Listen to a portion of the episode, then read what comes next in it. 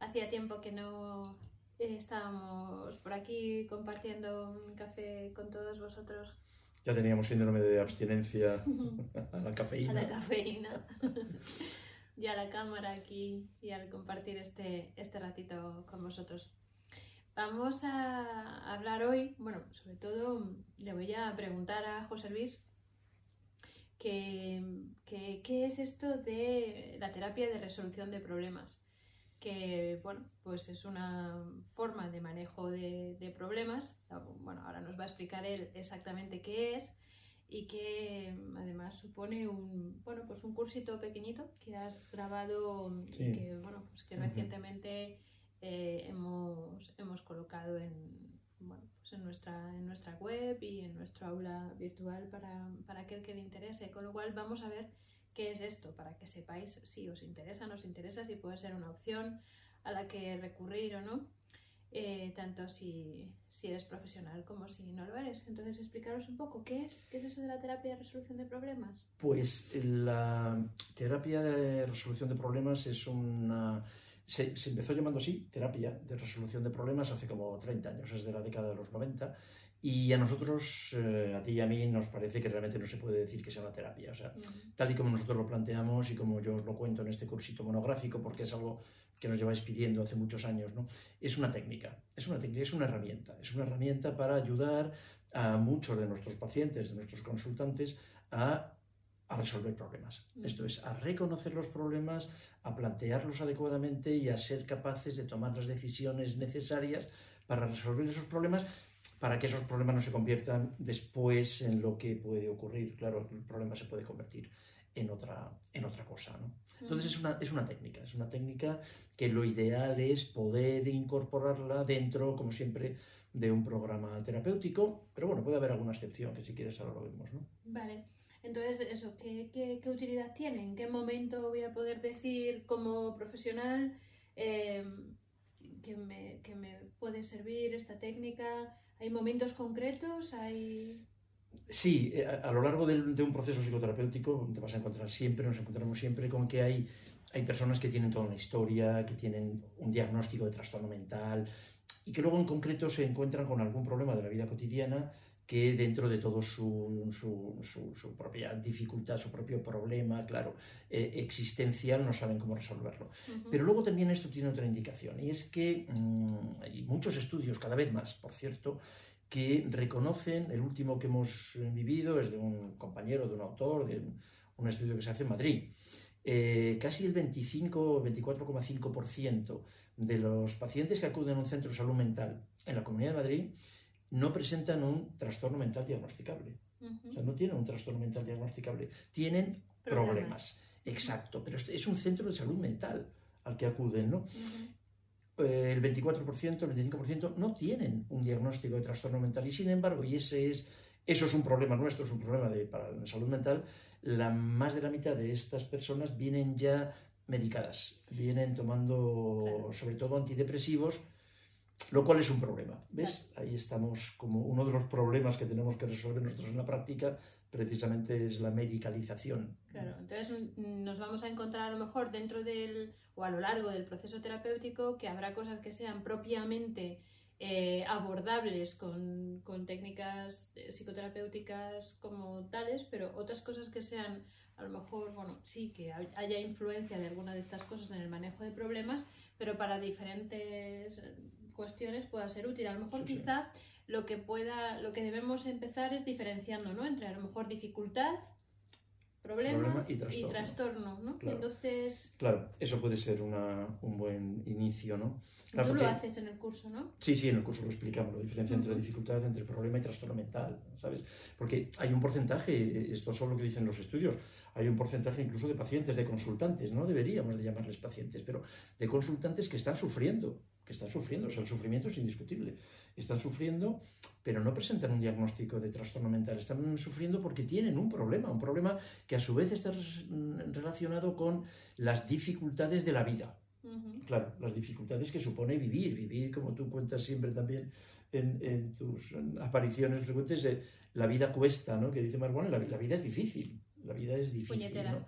La vida La es realidad, puñetera, yo ¿no? siempre digo eso, que la realidad es muy puñetera. Claro, la, la vida, mm, claro, la vida te, te- la vida es difícil. O sea, salir cada día, cada mañana, enfrentarte a acontecimientos de la vida puede ser difícil y si esas dificultades no las manejas adecuadamente, eh, esas dificultades se convierten en un problema. Entonces hay algunas personas, y esto se, se desarrolló en, en- en Estados Unidos en la década de los 90, algunos autores se dieron cuenta de que había personas que consultaban en el centro de salud mental que tampoco necesitaban demasiada terapia. Era un ejemplo de lo que luego nosotros llamamos psicoterapia breve, intensiva y de urgencia, pero que a lo mejor son seis u ocho sesiones, Claro.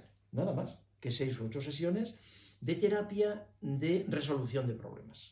Esto es. Entonces, eh, diferenciar una dificultad, dificultades de la vida. Si estas dificultades no las sabes manejar, dificultad en la relación, dificultad con tu jefe, dificultad, una dificultad es que mm, llueva y, y no se te ocurre salir con un paraguas. Entonces, si llueve, eh, eh, la lluvia puede ser una dificultad. Que no salgas con el paraguas, entonces la, la dificultad se convierte en un problema. Que eso lo hagas sistemáticamente se convierte en un problema que además eso luego mm, eh, acabe convirtiéndose en una cognición negativa en el sentido de que siempre me estoy mojando, toda la lluvia me cae a mí, qué desatino, qué desastre. Ya una creencia muy, Eso es. muy- poco empoderante, muy Exacto, limitante. Exacto, se acaba convirtiendo en un problema, Eh, eh, se acaba convirtiendo perdón, en un trastorno.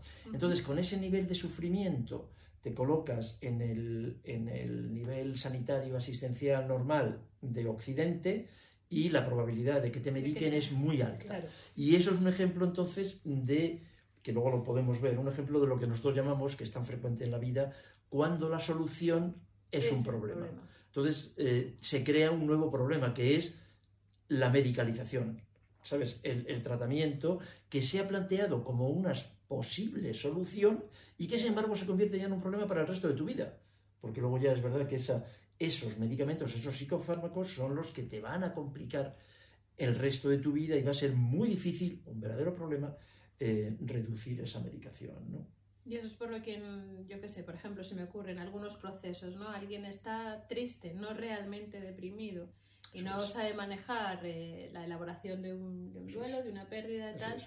Entonces, enseguida el antidepresivo y lo que, se, lo que era una dificultad de manejo en relación con una pérdida se convierte en un auténtico problema Eso es. porque para empezar, si te dan antidepresivos ya también estás eh, ¿no? de- generando creencias negativas, Negativas. sobre ti mismo y sobre el funcionamiento de, de tu cerebro, de tus Claro. mecanismos en general, de tus esquemas y entonces, bueno, pues, pues ya acabas, acabas pudiendo ¿no? de, de Claro. convertir a todo eso en Y algo convirtiéndote ya crónico en un depresivo. y ya o sea, en el momento, en el sí. momento en el que te ponen tratamientos. y, al- y a la Exacto, etiqueta. ¿no? la etiqueta. En el momento en el que te ponen tratamiento con antidepresivos, ya eres un depresivo para el resto de tu vida.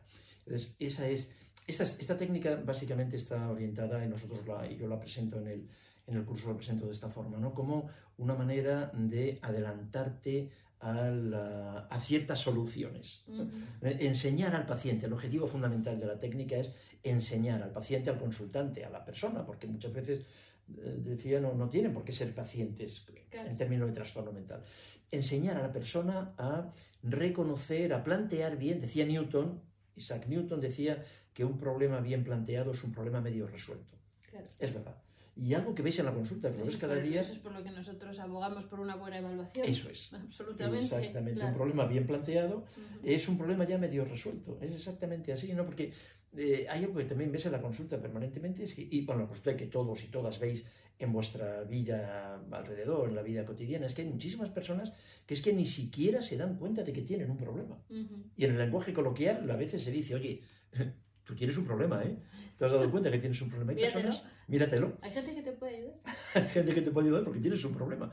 Hay personas, muchas personas, ¿no? Que tienen ese problema y que no se dan cuenta de que lo tienen, ¿no? Entonces, Esta técnica ayudaría a eso, a poner el foco en el problema y a ayudar a la persona a mm, plantear adecuadamente los problemas, a aceptar las dificultades de la vida. ¿m? a manejar adecuadamente bien las dificultades de la vida, reconocer el problema, plantear bien el problema y luego ver qué soluciones, porque una de, los, de, las, de las dificultades también de estas personas, claro, es esa visión en túnel que acaban desarrollando, en el sentido de que no veo ninguna solución.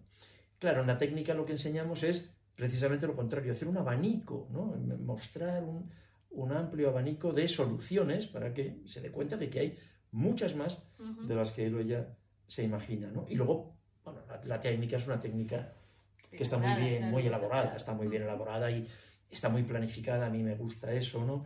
Y, y te dice muy bien lo que hay que hacer. en, el, en, el, desarrollo de la técnica yo explico lo que hay que hacer, cómo se hace, las diferentes fases, cómo...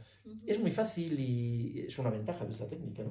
Entonces lo que, lo que veo es que, que no es, para, empezar veo como, como que hay eh, varias opciones de aplicación ¿no? Y, no, y no tiene por qué limitarse exclusivamente al ámbito clínico. Para un psicoterapeuta puede ser bueno, oportuno el manejo de esta técnica para un momento determinado del proceso terapéutico, pero a lo mejor es incluso algo que, que bueno, pues que, por ejemplo, un médico de atención primaria puede utilizar o incluso un, un, profesor en un colegio, ¿no? un profesor de instituto, de...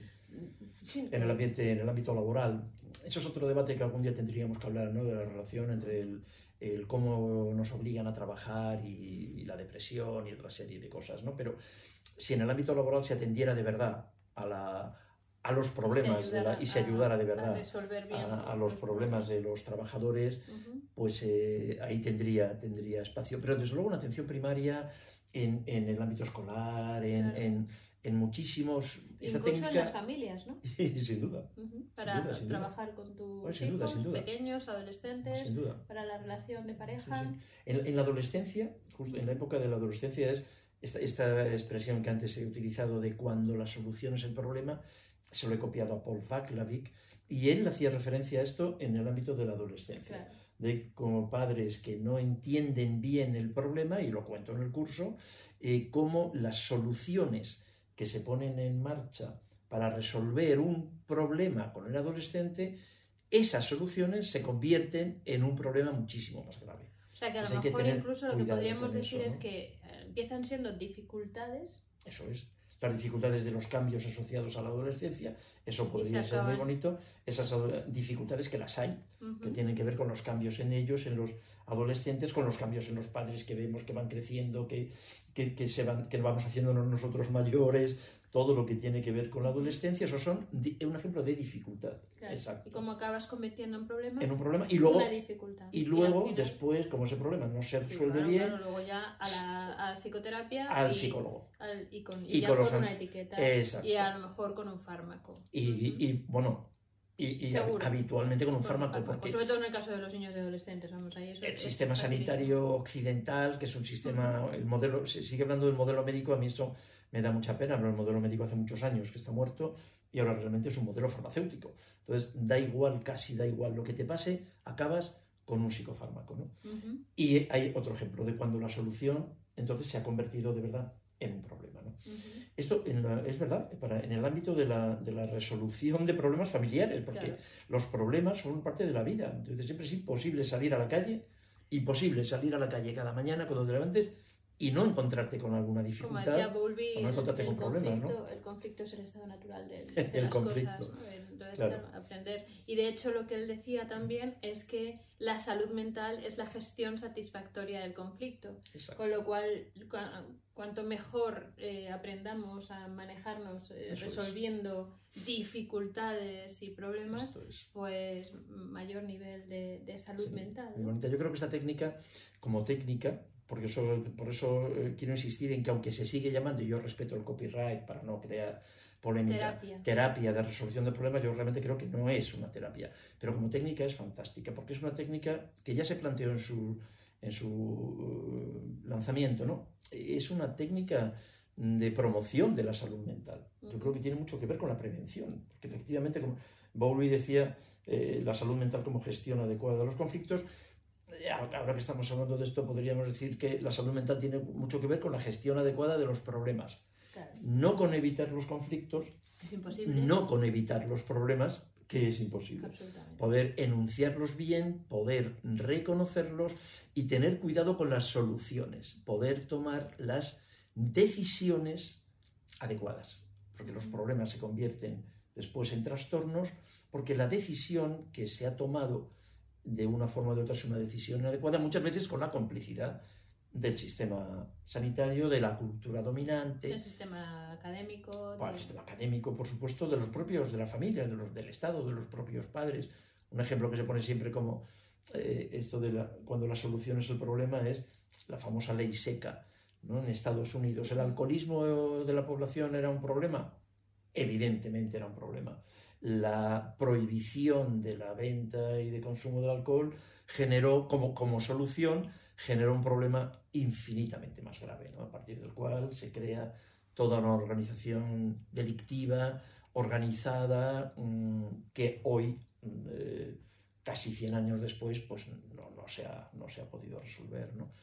Entonces es, es, una, es, una, manera eh, de aprender a reconocer la, eso, la, la, diferencia entre dificultad, entre problema, entre trastorno, poder mmm, encuadrarlo, contextuarlo, analizarlo y manejarlo para, mmm, para, para, no eh, convertirlo en un trastorno o para dentro de un proceso terapéutico bueno, acelerar, uh -huh. acelerar el o propio, enfocar algunas cuestiones enfocar concretas, cuestiones ¿no? concretas. Claro, claro, eh, claro, claro. Decía, esa, esas dos vertientes, ¿no? tanto dentro del ámbito psicoterapéutico para profesionales de la psicoterapia en momentos determinados Claro. como para otros, bueno, pues para el resto de, la, de, de las personas, porque todos nos vamos a encontrar en nuestro día a día con problemas, con dificultades y, y esa gestión Claro. eh, satisfactoria, eh, incluso para la gestión satisfactoria de, de, bueno, pues de, lo que, de lo que despierta también en la consulta el manejo de los procesos psicoterapéuticos que también nos conflictúan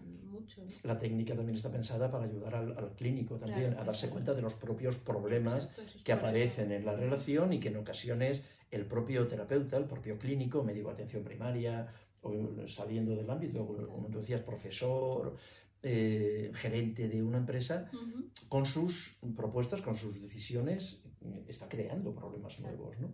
Entonces esto yo creo que como técnica me parece que es muy fácil, es muy atractiva, como técnica independiente se planteó, yo tuve oportunidad de utilizarla muchísimos, durante muchos años, muchísimas veces, cuando trabajaba en el hospital, en el que tenía, claro, además, obligación de ver a muchos pacientes y tenía poco tiempo. Sí, poco tiempo. Poco claro. tiempo, ¿no? Es una técnica corta, seis, ocho sesiones, como mucho. Dentro del, de si es un marco de psicoterapia breve, pueden ser menos también. Y luego, claro, el que alguien que tiene un problema, que el problema le está amargando la vida, que le ayudes a, a ver ese problema, a arreglar ese problema y aprender a arreglar el resto de problemas que se le vayan presentando en la vida, es que también es muy Como empoderante. Decía, claro, como es muy- decía Feldenkrais, ¿no? Que decía, eh, eh, yo voy a ser el último maestro que tengas porque conmigo vas a aprender a Eso aprender. eh, Entonces, eso claro, si aprendes a solucionar problemas, claro. este problema, y yo lo que te enseño es cómo afrontar el problema, cómo, eh, bueno, pues eso, cómo hacer conciencia de que tienes una, o tienes, primero, antes, incluso que tienes una dificultad, ¿no? Decías en esa progresión, ¿no? Que, que tienes una dificultad, entonces, ¿cómo se hace? ¿Qué es que más estás eh, manejando hasta ahora? Hacer conciencia de todas estas Eso cosas, es. qué opciones tienes, cómo todo lo que Claro, explicas después en, en el manejo de la técnica, pues ya estás aprendiendo realmente a conocerte y a, a afrontar y conocer opciones y conocer qué, qué- de qué forma eh, puedes optimizar la gestión de esas dificultades, esos conflictos, esos problemas, ¿no? Con lo cual luego vas a extrapolar y ya está, este problema y ya he aprendido a resolver o gestionar, manejarme con los problemas. Eh, También eh, supone aprendizaje en relación con la frustración, por ejemplo, Sin que duda. es un problema. Claro. O sea, no claro, es solo problemas claro, concretos que yo pueda tener, claro, pueden ser también problemas a nivel más emocional. Claro, claro, más- claro. Ponerle nombre también a todo eso, tolerar la frustración, aprender que de, de cada, en cada decisión hay una pérdida y por eso muchas veces los problemas no se resuelven y, y lo habéis escuchado en la consulta. Si yo ya sé lo que tengo que hacer, yo ya sé lo que tengo que hacer, pero es que no puedo, Claro. esto es, la decisión te da demasiado miedo, vamos a manejar también ese miedo.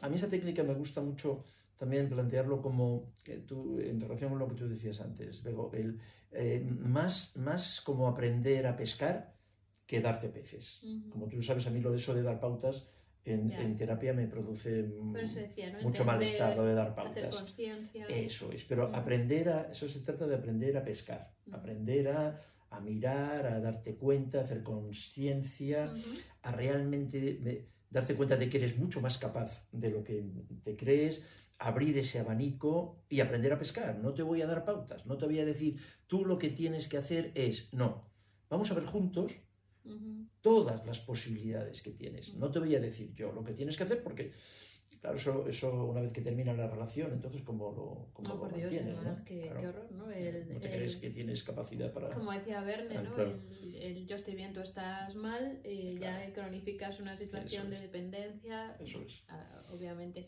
¿Y, ¿Y, por qué somos tan... ¿Por qué es tan difícil resolver problemas para el ser humano? ¿Por qué no sabemos resolver problemas? De, de ¿Por qué acabamos convirtiendo dificultades en problemas? ¿Hay algo concreto que puedas decir... Yo creo que eso tiene mucho que ver también con lo cultural y me parece que se está estropeando con el paso de los años, pero eso ya es una cosa que tiene que ver con la perspectiva seguramente de, la, de la edad.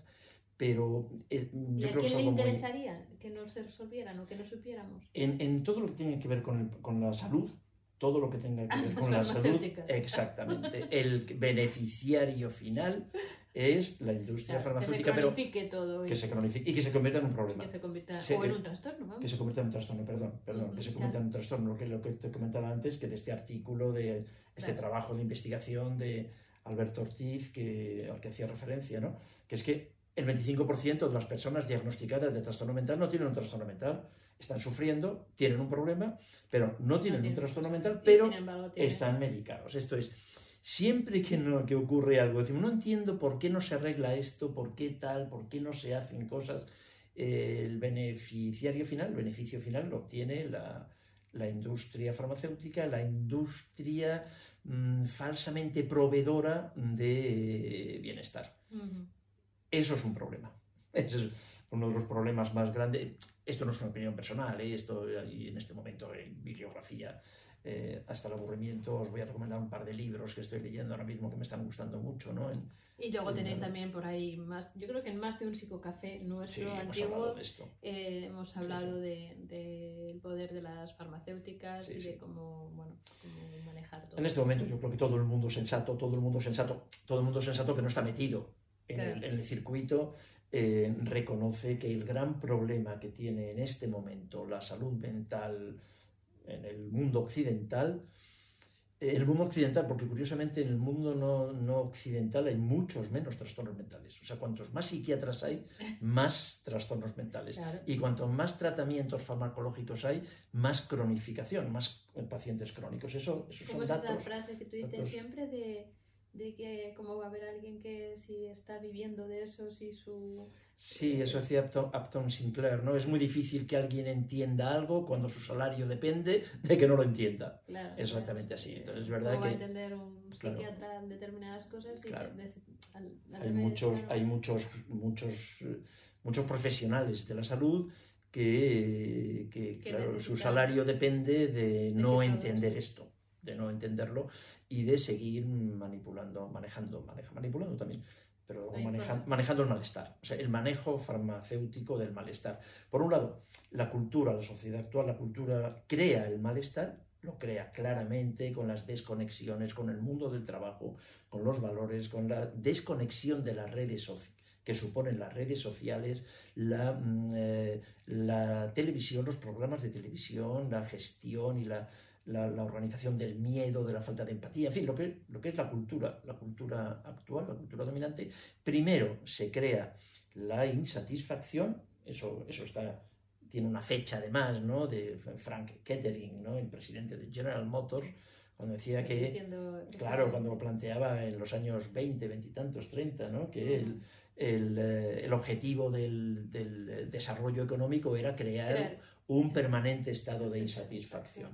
Entonces, por un lado, la cultura crea, la cultura occidental crea la insatisfacción, eh, y eso no hay más que dar un, echar un vistazo alrededor para darte cuenta, crea la insatisfacción, la necesidad de, tener, de crear, de estar más, de, la, eh, crea la insatisfacción y luego te ofrece eh, la salvación mm, medicalizando o psicologizando, psiquiatrizando el mismo sufrimiento que se ha contribuido a crear. Yo creo que ese es el gran problema de la, de la salud mental en este momento en el, en el mundo. Pero bueno, este es otro Este es debate otro que ya sabes debate. que a mí me encanta. Y por eso me provocas. Pero mm, la terapia de resolución de problemas, la técnica de resolución de problemas es tan fácil como, me parece que es tan fácil como, como atractiva. Un resumen, para terminar, así en, en dos palabras. Impresionante. Ver, Impresionante. no. Una técnica muy atractiva, muy fácil, muy eficaz y extraordinariamente eficiente para ayudarte en la, en la consulta y fuera, y fuera de Fuera ella. de ella. Sí, sí. Vale, bueno, pues si queréis saber más, si os interesa, pues aparte de, de poder, eh, como se dice ahora, bichear por ahí y aprender más sobre esto, bibliografía, hay, hay sin duda, pues ahí tenéis también el curso que ha grabado José Luis. eh, y bueno, pues nada más. Que esperamos que en todo caso eso ya, eh, os haya resultado interesante, como mínimo que os hayamos provocado un poco a el Como siempre. reflexionar, el dar Como una vuelta a cosas, la- el dudar sobre Esa es la otras, idea. ¿no? El ver qué dificultades estáis eh, manejando regular y entonces convirtiendo en problemas y demás. Y bueno, pues que hagamos conciencia que eso nos viene siempre bien. Así que Pues muchas gracias, Sí. por tus no, preguntas. gracias, gracias a vosotros gracias. por estar ahí. Muchas gracias. Chao. Y hasta el próximo Psicocafé. Un abrazo.